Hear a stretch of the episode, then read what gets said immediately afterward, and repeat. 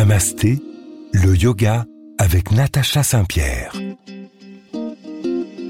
Bonsoir à tous, bienvenue dans cette nouvelle édition de Namasté.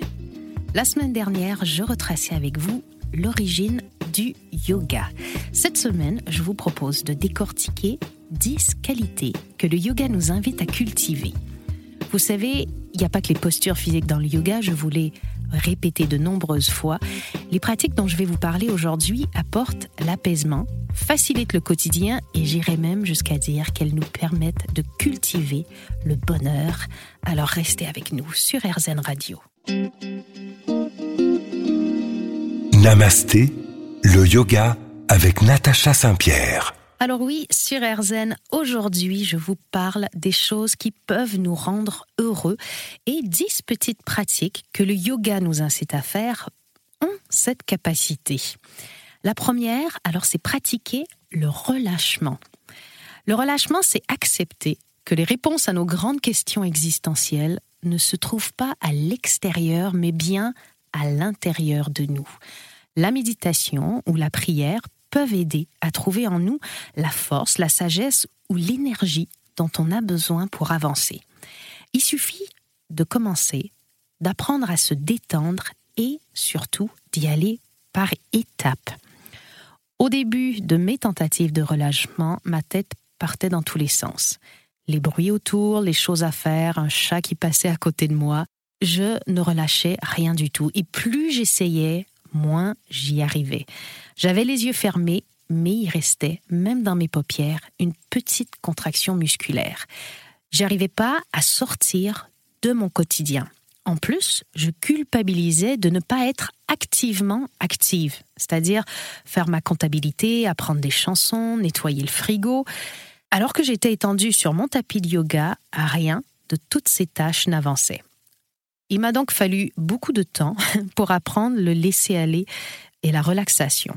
Et pour comprendre que l'impact à long terme serait tellement bénéfique que prendre ce moment pour moi était plus important que d'être activement active, que d'apprendre mes chansons. De toute façon, j'allais le faire mieux après.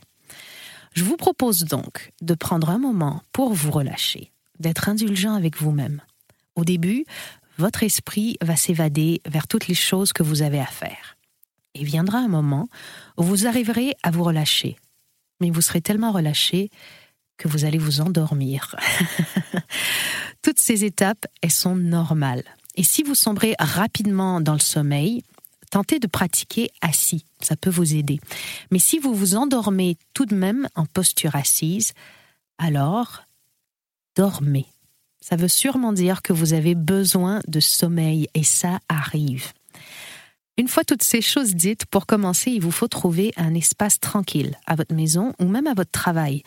Décidez de combien de temps vous avez et réglez une minuterie. Comme ça, vous n'avez pas à regarder l'horloge pendant que vous essayez de vous calmer. Choisissez une posture de yoga apaisante dans laquelle vous êtes à l'aise comme allongé dans la posture de Shavasana, dans votre espace de pratique de yoga ou sur votre lit, ou au bureau assis dans une des variations de Tadasana, la posture de la montagne, mais avec une chaise. Mettez-vous à l'aise et quel que soit votre choix, assurez-vous que votre corps est placé dans une position symétrique et que votre colonne vertébrale est droite, détendue et longue. Une fois dans cette posture, fermez les yeux Détendez votre mâchoire et votre gorge. Passez quelques minutes à observer doucement votre respiration sans essayer de la contrôler. Lorsque vous vous sentez installé, répétez un mantra que vous aurez préalablement choisi. Restez dans la posture. La plupart des activités du quotidien sont orientées vers un but. Dans la pratique du relâchement, il n'y a pas d'objectif, sauf de vivre pleinement sa propre vie, libre de la distraction causée par les pensées et par nos plans. On passe toute la majeure partie de notre temps à oublier de ressentir, de sentir et de connaître la vie, moment par moment. Cette pratique vous aide à vivre chaque moment complètement.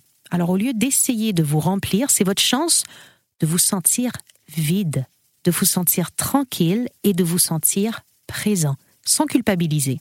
Pour mettre fin à la pratique, Suivez la montée et la descente de votre respiration comme vous l'aurez fait au début de l'exercice et répétez votre mantra. Alors pour ceux qui ne le savent peut-être pas, un mantra, c'est un mot ou une phrase construite au présent de manière positive que vous répéterez et qui va vous accompagner. Par exemple, je suis apaisée, je suis heureuse, toutes les réponses sont en moi. Un mantra peut vous être offert par votre professeur pour vous amener vers votre destin, mais peut aussi être choisi par vous-même. Souvent, on va le répéter 108 fois, comme les 108 billes qu'il y a sur les colliers Mala. Ce 108 correspond aux 108 cycles de la vie selon la science yogique. On récite donc son mantra 108 fois, et puis sur la dernière bille, qui représente le gourou, on récite en offrande à notre gourou. Et petite info complémentaire, les petits fils du pompon sont là pour nous rappeler euh, les dizaines de liens que nous avons avec le reste des gens et l'univers, pour nous rappeler que tout est lié, qu'on forme un tout. On continue de parler de tout ça dans un instant. Restez avec nous.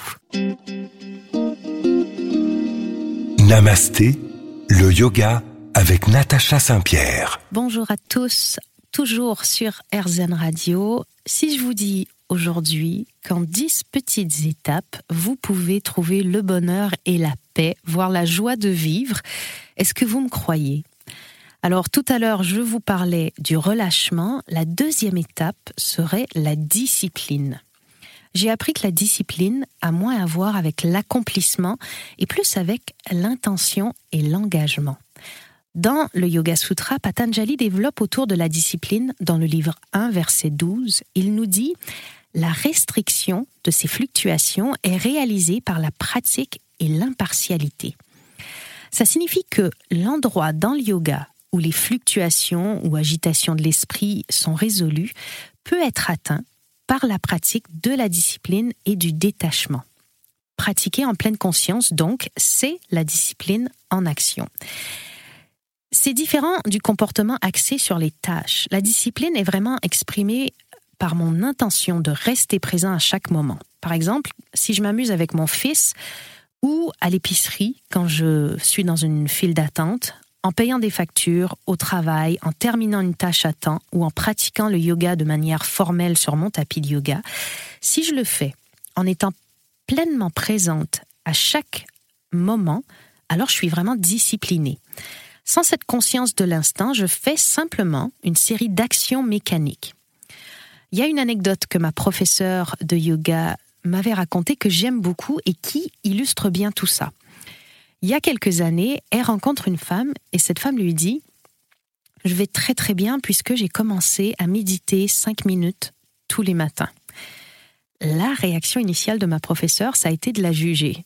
À l'intérieur d'elle-même, elle s'est dit Mais quelle blague 5 minutes de méditation par jour, c'est pas euh, de la méditation, c'est pas du yoga.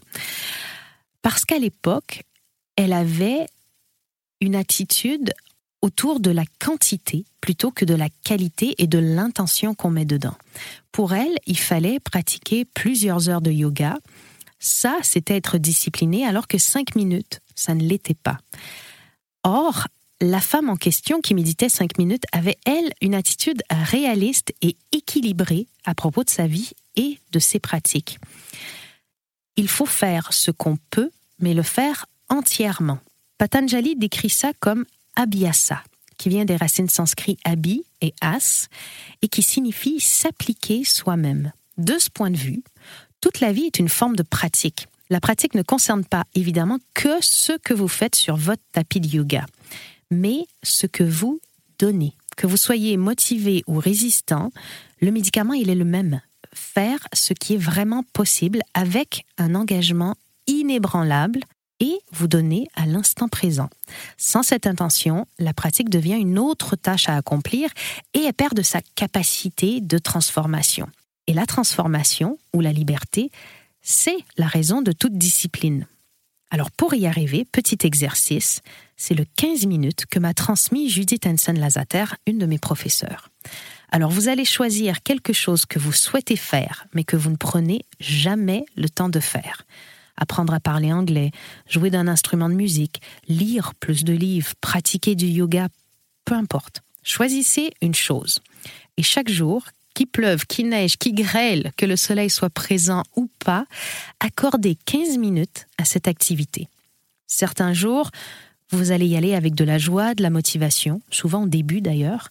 D'autres jours, il va vous falloir un effort considérable. Faites-le quand même. Vous en sortirez grandi et épanoui et cette discipline, elle va se refléter petit à petit partout dans votre vie. Pour ma part, depuis longtemps, j'avais envie de partager tous les enseignements que j'avais reçus de mes professeurs autour du yoga. Alors chaque semaine, je m'applique ici, sur RZN Radio, à vous faire partager cette sagesse-là, petit bout par petit bout. Alors là, je vous parle d'un exercice de 15 minutes, mais n'oubliez pas, si c'est pas réaliste dans votre vie 15 minutes, faites-le 5. Mais trouvez-vous un endroit où vous pourrez pratiquer la discipline. On revient tout de suite et on continue avec le détachement. Namasté, le yoga avec Natacha Saint-Pierre. Parle ce soir des qualités que le yoga nous invite à cultiver sur RZN Radio. Je vous ai annoncé, vous parlez du détachement, vous êtes peut-être dit, mais qu'est-ce que le détachement a à voir avec tout ça? Alors, le verset 12 du livre 1 du Yoga Sutra aborde le détachement. Il dit la restriction de ces fluctuations est réalisée par la pratique et la neutralité. Ici, Patanjali enseigne que la complétude vient de l'abhyasa. On en parlait tout à l'heure, qui signifie appliquer soi-même, mais aussi de vairagya, qui est le détachement suprême. Alors pourquoi le détachement, c'est si complexe à comprendre? Je pense que le problème réside dans la confusion entre être détaché et être désintéressé. En fait, les deux sont complètement opposés.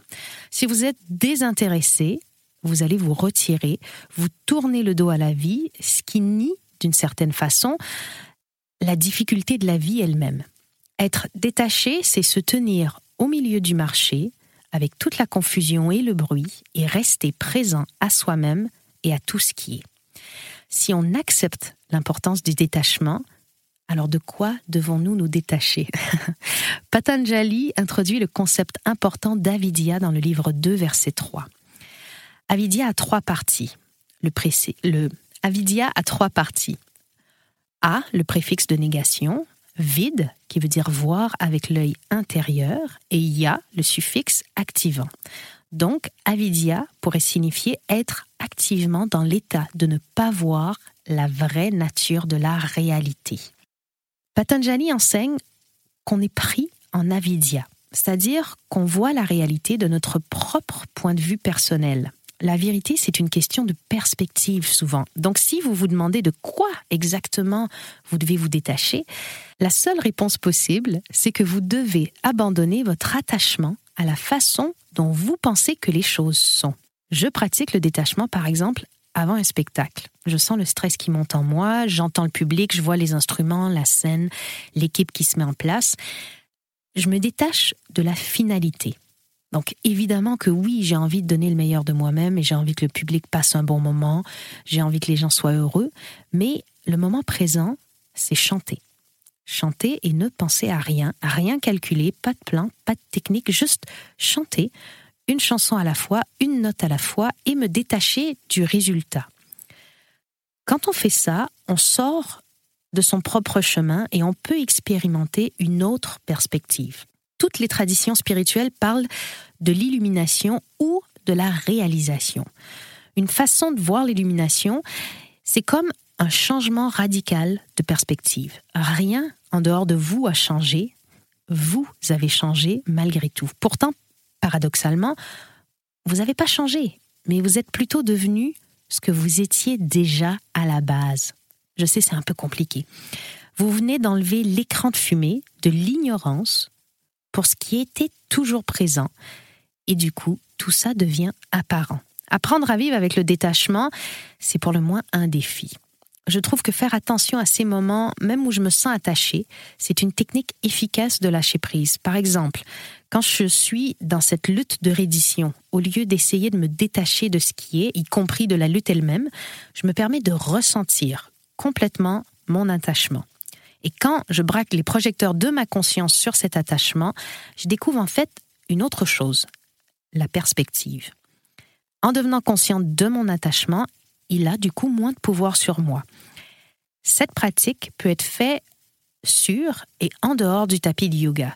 C'est très difficile, mais c'est enrichissant au-delà de la croyance. Alors la prochaine fois que vous sentirez pris dans l'emprise de l'attachement, par exemple si vous voulez que quelque chose se déroule exactement d'une certaine manière, prenez le temps de remarquer ce qui se passe dans votre corps. Comment votre corps se sent-il? Est-ce que votre respiration a changé? Est-ce que votre mâchoire est serrée? Remarquez votre corps et vos sensations corporelles. Elles sont souvent les manifestations de votre attachement. Et restez présent à vos sensations corporelles. Si vous essayez de vous soumettre ou de repousser l'inconfort, vous allez créer encore plus d'agitation. Alors envisagez la vie en acceptant les sensations telles qu'elles sont.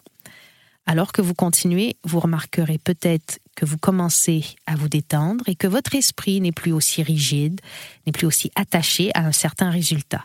Et si ça n'arrive pas la première fois que vous pratiquez cet exercice, ou même la 31e fois, c'est ok, c'est normal. Continuez à pratiquer, c'est aussi ça l'abandon. Et restez avec nous, n'abandonnez pas puisque je continue à vous révéler les secrets du yoga sur RZN Radio. Namasté, le yoga avec Natacha Saint-Pierre. Une vie plus facile grâce à dix qualités que le yoga nous invite à cultiver. C'est le vaste programme que j'ai pour vous ce soir sur RZN Radio. Et j'en suis au courage. Il est pour moi intéressant de croire que le courage et l'amour résident dans le cœur. Je me souviens entre autres du Lion dans Le Magicien d'Oz. C'est une comédie musicale à laquelle j'ai participé il y a quelques années. Et si vous connaissez cette histoire, celle du magicien d'Oz, vous aurez remarqué qu'il y a à l'intérieur ce lion qui a découvert que le chemin du courage était à travers son cœur. Après la capacité de s'aimer et d'aimer les autres, le courage est la deuxième qualité la plus importante à cultiver dans la vie. Faire la différence, voir ce que nous sommes capables d'accomplir et se lancer. Être courageux, mais pas stupide. C'est bien sûr une distinction cruciale.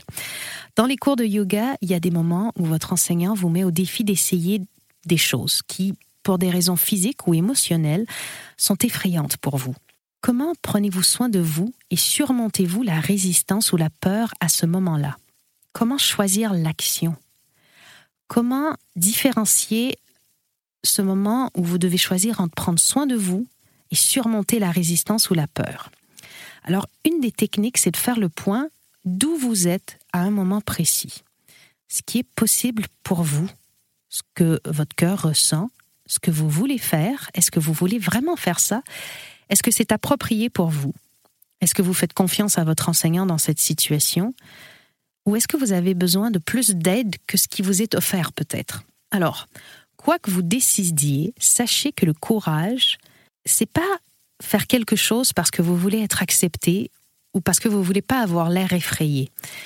Si vous faites ça, vous exprimez la bêtise quand on acquiesce alors qu'on n'en a pas vraiment envie ou parce qu'on est incapable de trouver justement le courage d'objecter ou de refuser. Parce que oui, le courage, c'est aussi parfois refuser. Dans le livre 2, verset 17, les états de Bhagavad Gita ont dit Pourtant connu comme indestructible, celui par qui le monde fut créé, personne n'est capable d'accomplir la destruction de ce qui est immuable. Alors le courage ne peut exister de manière isolée. Tout comme une fleur a besoin d'air, de terre, d'eau pour fleurir, votre courage repose sur votre interdépendance avec les gens et les choses. Contemplez et comprenez que lorsque vous faites ce qui est possible, vous n'êtes pas en chute libre, mais vous êtes bercé par vos liens avec le monde qui vous entoure. Par exemple, vous pouvez décider de vous marier ou d'avoir un enfant, de quitter un emploi, d'explorer votre passé émotionnel ou de retourner à l'université après plusieurs années d'absence. Votre travail consiste à distinguer ce qui est assez important pour exiger votre engagement et ce qui n'est pas digne de votre courage. Ça nous amène directement à la qualité numéro 5, la foi. La croyance est une idée préconçue sur la façon dont la réalité devrait être. La foi, c'est la volonté d'expérimenter la réalité telle qu'elle est, y compris l'acceptation de l'inconnu. Une façon intéressante de comprendre la différence se trouve verset 20, livre 1 du Yoga Sutra. Patanjali affirme l'importance de la foi pour la pratique spirituelle. Il dit la plénitude est précédée par la foi, l'énergie, l'attention et l'union. Les pratiques du yoga qui comprennent les pauses, la respiration, la méditation, les techniques de conscience en soi sont difficiles. Il est également difficile de pratiquer régulièrement au milieu de nos vies occupées.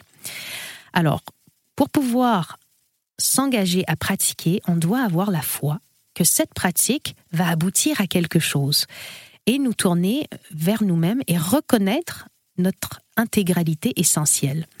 La foi, c'est une recette faite d'une part de confiance en soi, d'une part d'expérience de la vie et d'une partie de la connexion intuitive avec le divin. La foi, c'est le cousin silencieux du courage finalement, et nous fait avancer dans la vie alors qu'on n'a aucune garantie. Sans la foi, on ne peut pas prendre les décisions les plus importantes de la vie. Quand et si devenir parent, s'il faut déménager à travers le pays pour prendre un nouvel emploi, quand une relation devrait être terminée, on n'a pour toutes ces choses aucune garantie que notre choix sera le bon. Seulement, on a foi en nous-mêmes et en la vie. Patanjali déclare que nous devons d'abord avoir foi en l'efficacité des pratiques de yoga. À moins que nous ayons foi en la capacité de ces méthodes à faciliter la transformation du soi, on sera incapable de poursuivre lorsque la situation devient difficile, ennuyeuse ou exigeante, et on n'aura donc pas la discipline et le courage de poursuivre. Ensuite, il suggère que nous ayons la foi dans les enseignants, vivants ou passés, qui peuvent partager leur expérience avec nous à travers leur enseignement, et plus important encore, à travers leur exemple. Enfin, la foi en soi est la condition préalable la plus importante à l'étude du yoga et peut-être même à l'étude de la vie. Avoir foi en soi honore cette connaissance intérieure qui vous guide infailliblement. Et restez avec moi pour connaître le reste des secrets du yoga. Namasté, le yoga avec Natacha Saint-Pierre. Pour ceux qui nous rejoignent, bienvenue sur RZN Radio nous sommes en train d'étudier les 10 qualités que le yoga nous invite à cultiver pour une vie heureuse. Et cette sixième qualité, alors c'est la perspective. Bien que nécessaire dans la pratique du yoga et face aux défis de la vie, l'effort peut aussi être un obstacle. Dans le livre 2, verset 26 du Yoga Sutra, Patanjali écrit Le moyen d'atteindre la cessation est la vision incessante du discernement. Et ce n'est pas un exercice de diction, mais bien une phrase qui nous enseigne deux choses importantes sur l'effort. D'abord, tout ce dont nous avons besoin est juste en face de nous. Combien de fois on oublie de regarder en nous-mêmes pour des réponses aux questions de la vie? Beaucoup de grands enseignants nous ont dit que les réponses peuvent être trouvées en nous. Malheureusement, on oublie souvent de faire confiance au chuchotement de notre cœur, à notre instinct. Deuxièmement, Patanjali nous enseigne que le pouvoir du discernement nous aide à mieux comprendre la nature de la réalité. En d'autres termes, on bénéficie d'un point de vue sur ce qui est et ce qui se passe dans la vie, ici et maintenant. Lorsqu'on s'accroche à un point de vue, on limite notre capacité à voir ce qui est devant nous. En fait, L'illumination, c'est rien de plus, rien de moins qu'un changement radical de perspective. On en parlait tout à l'heure. La vie va nous défier continuellement. Et en faisant attention à la façon dont on perd la perspective sur les petites choses, on peut créer l'habitude d'ouvrir notre perspective pour accommoder les choses les plus importantes.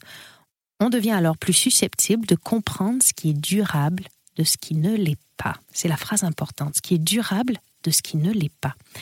Une histoire illustre ce point. Un jour, un moine se promenait au bord d'un lac et y trouve une chaloupe abandonnée.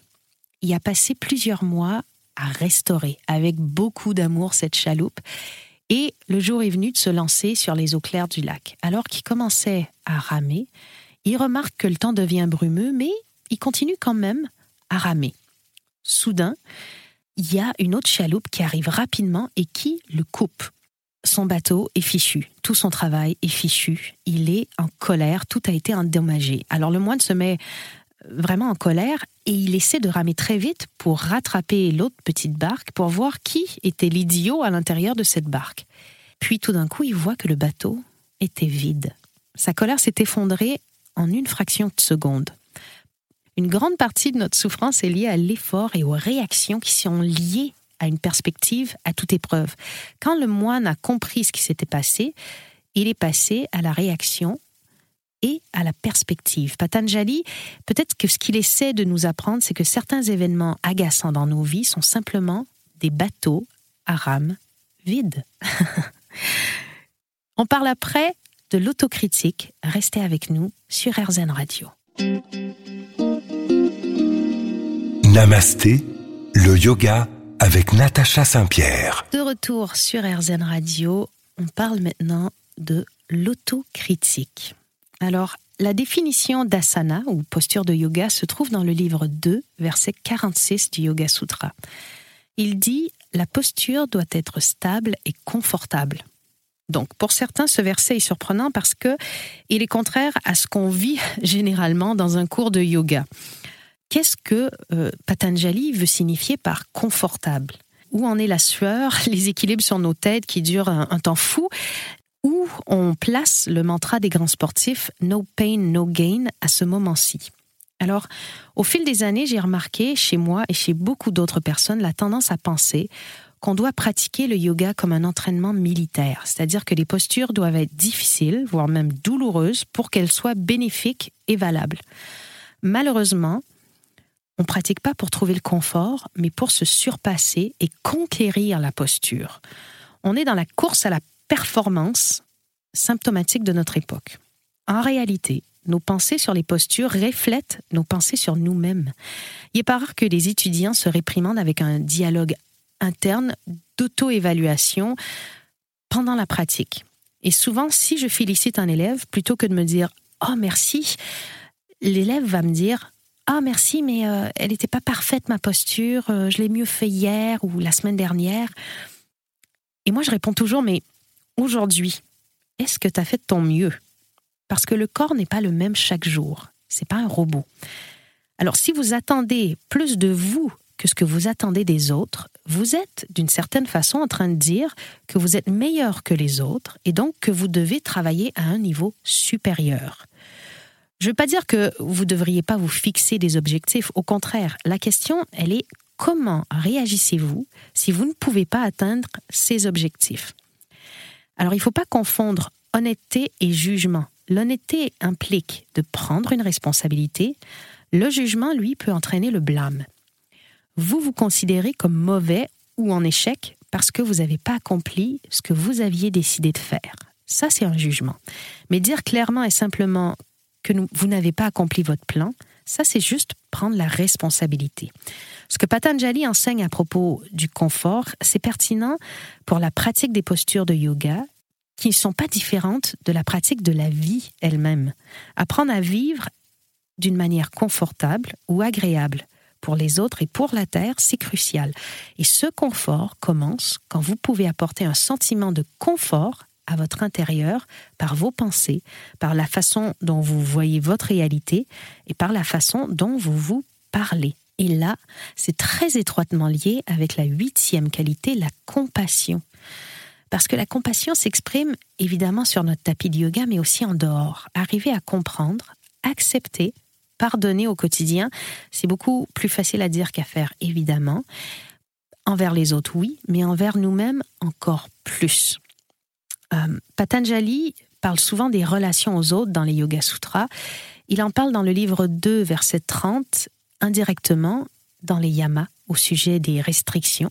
Il en parle aussi dans le livre 1, verset 33, quand il dit Le projet de l'amitié, de la compassion, de la gratitude et de l'équanimité face aux stimuli, qu'ils soient joyeux, tristes, méritants ou non, apporte la pacification de la conscience. Un dicton dit aussi S'ils t'ont blessé, ne leur souhaite pas de mal, souhaite-leur d'aller mieux, car pour faire le mal, un homme doit souffrir beaucoup. Qui mérite donc votre compassion? Déjà vous-même. Et dans le livre 1 des versets 33 des Yoga Sutras, Patanjali nous dit que la compassion doit être offerte à tous en tout temps. Et ça, c'est l'apprentissage d'une vie. Mais comme je le disais plus tôt, exprimez votre compassion envers vous-même et surtout, très drôle, quand vous n'arriverez pas à avoir de la compassion, ayez de la compassion envers vous-même qui n'arrive pas à avoir cette même compassion. Restez avec nous, on a presque terminé de révéler les 10 qualités que le yoga nous aide à cultiver sur RZN Radio. Namasté, le yoga avec Natacha Saint-Pierre. Sur RZN Radio ce soir, le bonheur est à deux petites qualités de nous. Et la neuvième, c'est le contrôle. Comment le contrôle peut-il être une qualité? Alors, on pense souvent à tort qu'en contrôlant notre environnement et nous-mêmes, on réussit mieux dans la vie. Dans le livre 1, verset 16 du Yoga Sutra, Patanjali nous dit de nous libérer de notre besoin de contrôler ce qui nous entoure. Et là, on en revient à l'attachement que ce soit de l'opinion de quelqu'un sur un sujet en particulier, de l'envie d'avoir une maison parfaite à présenter aux amis qui viendront dîner, du besoin d'avoir des enfants modèles quand on va dans la famille pour les fêtes, de ce que pensent les gens à notre sujet, tout ça reflète notre besoin de contrôle. Si vous allez jamais dans un cours de yoga parce que vous n'avez pas encore la souplesse que vous voudriez avoir, si vous refusez les invitations parce que vos enfants font trop de bruit, si vous invitez personne à dîner chez vous parce que votre cuisine n'est pas parfaite à vos yeux, à côté de combien de moments de bonheur et de vous passer parce que vous voulez tout avoir sous contrôle? Et je passe les petites engueulades avec votre amoureux sur des sujets banals qui finissent en week-end à se faire la tête parce que vous voulez tous les deux avoir raison, avoir le contrôle de ce que pense l'autre. Alors là, vous comprenez que ce que je veux vous dire, c'est pas que le contrôle est une qualité, mais qu'il faut se libérer de ce besoin de cette tendance à vouloir contrôler. En essayant de garder le contrôle sur tout, on pense garder à distance les choses qui nous font peur, la maladie, la tristesse, la mort. En vérité, on aura toujours à faire face à nos peurs. Et ce qu'on obtient en devenant si exigeant envers nous-mêmes et envers les autres, ce sont des vies plus complexes. Ça ne nous apporte pas ce dont on a réellement besoin, une vie équilibrée. Et le paradoxe avec le contrôle, c'est que bien souvent, le résultat espéré, il intervient lorsqu'on laisse aller. Donc finalement, la qualité, elle est probablement plus le laisser aller que le contrôle. La patience maintenant. Après tous ces enseignements vient la patience. Elle va de pair avec la foi, je pense, parce que Patanjali parle pas de la patience dans les Yoga Sutras, mais dans le livre 1, verset 47, il nous dit en atteignant les sommets de la pureté dans le samadhi, la lumière se lève. On a tous déjà eu une journée où on est heureux, on laisse passer les autres voitures sur notre trajet vers le travail, on pardonne le retard de notre premier rendez-vous, puis une journée où les mêmes situations, exactement les mêmes, vont nous irriter et vont gâcher le reste de notre journée. À nous de décider de réagir au quart de tour, comme disent certains, ou de mettre en place tous ces enseignements et installer une distance entre le stimuli et la réaction. Il y aura plus de place pour la compréhension, puis la compassion, et finalement la patience va se mettre en place. C'est un très long chemin que celui vers la plénitude. Mais je pense que ces dix qualités vont vous aider pour y progresser. Alors si je récapitule, il y a la pratique du relâchement, la discipline, le détachement, le courage, la foi, la perspective, l'autocritique à bon escient évidemment, la compassion, le lâcher-prise et la patience.